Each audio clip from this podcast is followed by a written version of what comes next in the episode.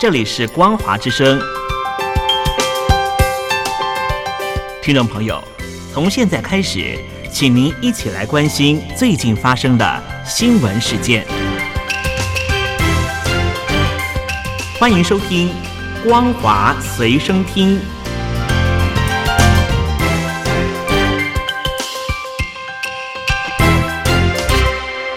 各位听众朋友，大家好，欢迎收听本节的《光华随身听》，我是阿戴。新闻连开始，现在您关心中国大陆的消息。对于前中国国务院总理李克强猝死，部分中国民众至今揣测不断。美国知名中国问题专家李安友认为，人们对李克强可能被害死等猜测，显示了中国民众对于习近平政权不满的程度。他们也似乎厌倦了习近平式的统治。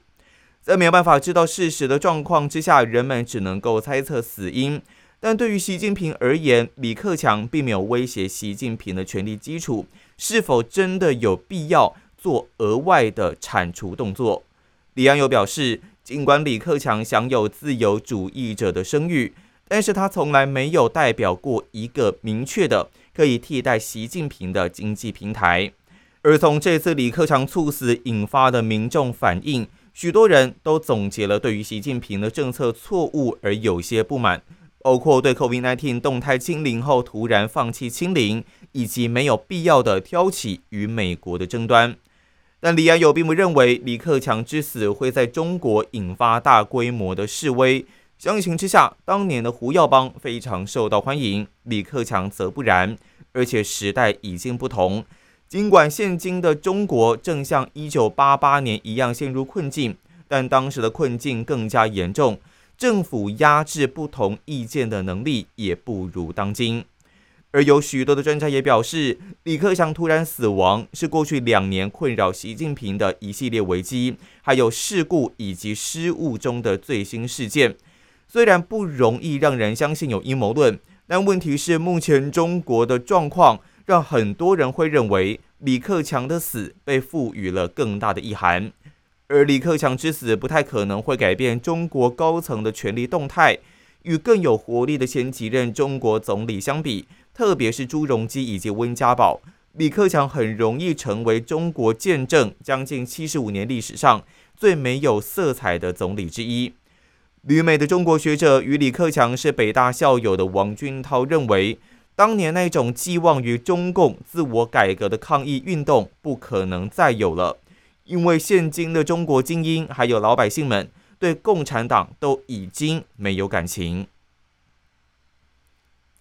中共官媒新华社报道，中共中央政治局委员、中共中央财办主任何立峰在北京会见法国总统外交政策顾问博纳，这代表何立峰已经接替刘鹤担任中央财经委员会办公室主任。何立峰会见博纳，就第九次中法高级别经济财经对话成果落实等议题来进行了务实还有建设性的交流。何立峰在去年中共二十大晋升政治局委员，今年三月中共两会被任命为国务院副总理，已经成为中共分管财经事务领域的主要官员。而前任人选刘鹤虽然已经卸任国务院副总理等政府要职，以及中共中央政治局委员，但依然退而不休，监督中央财经委员会。中国宣布今年第四季会增发人民币一兆元的国债，出乎各界预料。虽然被普遍认为是舒缓地方债的问题，要推动中国经济复苏，但也为未来扩大举债来埋下伏笔。中国财政部表示，这一笔增发国债主要用于地方灾后重建等八大面向。而财政部副部长朱忠明表示，这一笔国债全部列为中央财政赤字，关门复习由中央承担，不由地方偿还。国家财政赤字率将因此从百分之三提高到大约百分之三点八。美国东北大学财务金融系副教授邱万军认为。这次发债是有鉴于中国经济迟滞的风险特别高，带动经济成长的三驾马车——投资、消费、出口都有熄火现象所致。另一方面，地方政府在经济迟缓下，以往靠融资平台支撑基础设施的投资收益急剧下降，导致负债累累，财政压力已经大到足以影响全国经济成长，还有金融稳定。但他分析，中国去年的 GDP 达到一百二十一兆人民币，国债一兆元的规模，实际上不到整个 GDP 的百分之一。所以，这虽然对中国经济是一个好消息，但影响效果有限。再来是一兆元，只占中国地方政府总收入大约百分之二，而且要分两年拨付。况且，并非所有拨款都能用来还债，部分款项需要因应自然灾害等，所以金额看起来很大，但实际上并不大。为了促进低迷的房地产市场，中国官方持续提出相关政策。根据报道指出，在四大一线城市全部都落实认房不认贷，将近两个月后，广州、上海近期在放松限购上出现松动。体现了政策总体上继续宽松的可能。为了抑制房价过快的上涨，官方先前透过限制购买房屋的数量，或是要求民众必须满足一些条件才可以购屋的限购等措施，调控房地产市场。但现在为了促进房市，多座城市近期陆续取消或程度不等的放宽限购等措施。而根据报道，在上海跟广州的动作之后，房市业界分析普遍认为。未来，北京跟深圳有望按照因区、因需等施策原则来优化限购政策。在体现了自一线城市实施认房不认贷满月后，业界对未来政策的预期，由于各地房市已经经历了需求逐渐入市、成交冲高回落的过程，面对既有政策效力的主轴减弱，也需要有新的增量政策持续为市场加力。而对于北京还有深圳的调整方向，许多房产专家认为，在北京跟深圳核心区保持限购依然有所必要，但郊区库存压力突出，郊区限购政策有望得到优化。此外，核心的二线城市近期也以优化非核心区的限购为主，未来政策优化有望逐渐向核心区过渡，其他城市限购政策或许会全面取消。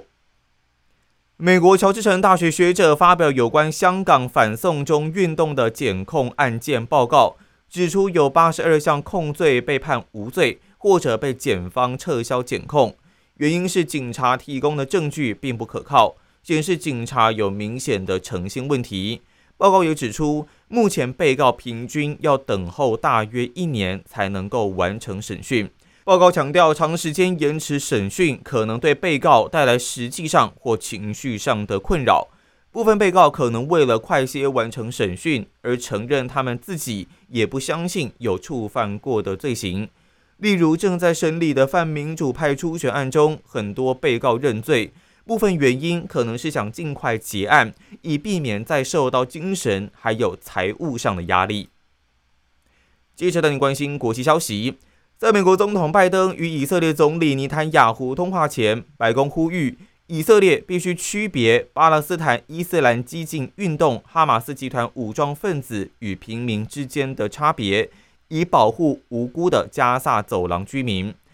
在过去三周，以色列军队对哈马斯集团十月七日的突袭展开报复空袭。哈马斯治理下的加萨走廊卫生部表示，已经有超过八千人因此而丧生。外界几乎以色列军队要避免对加萨平民的无辜残伤。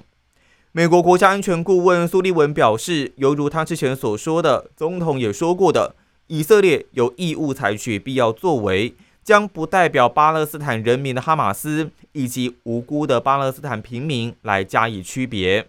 苏利文说明，白宫已经持续从最高层级对以色列官员就此沟通。拜登和尼坦雅胡通话时也会重申这一个立场。以色列打击哈马斯的行动扩大，英国首相苏纳克与法国总统马克宏通话，关切区域局势恐怕进一步升高，特别是在约旦河西岸。两人都同意，目前有迫切需求的饮水、粮食、燃料跟医药用品等人道救援，必须要尽快的运抵加萨地区。并让受困当地的外国公民得以离境，绝对是当务之急。而两人也同意就合作行动达成共识目标。以上就是本期的光华随身听，我是阿戴，感谢您的收听，我们下次再见。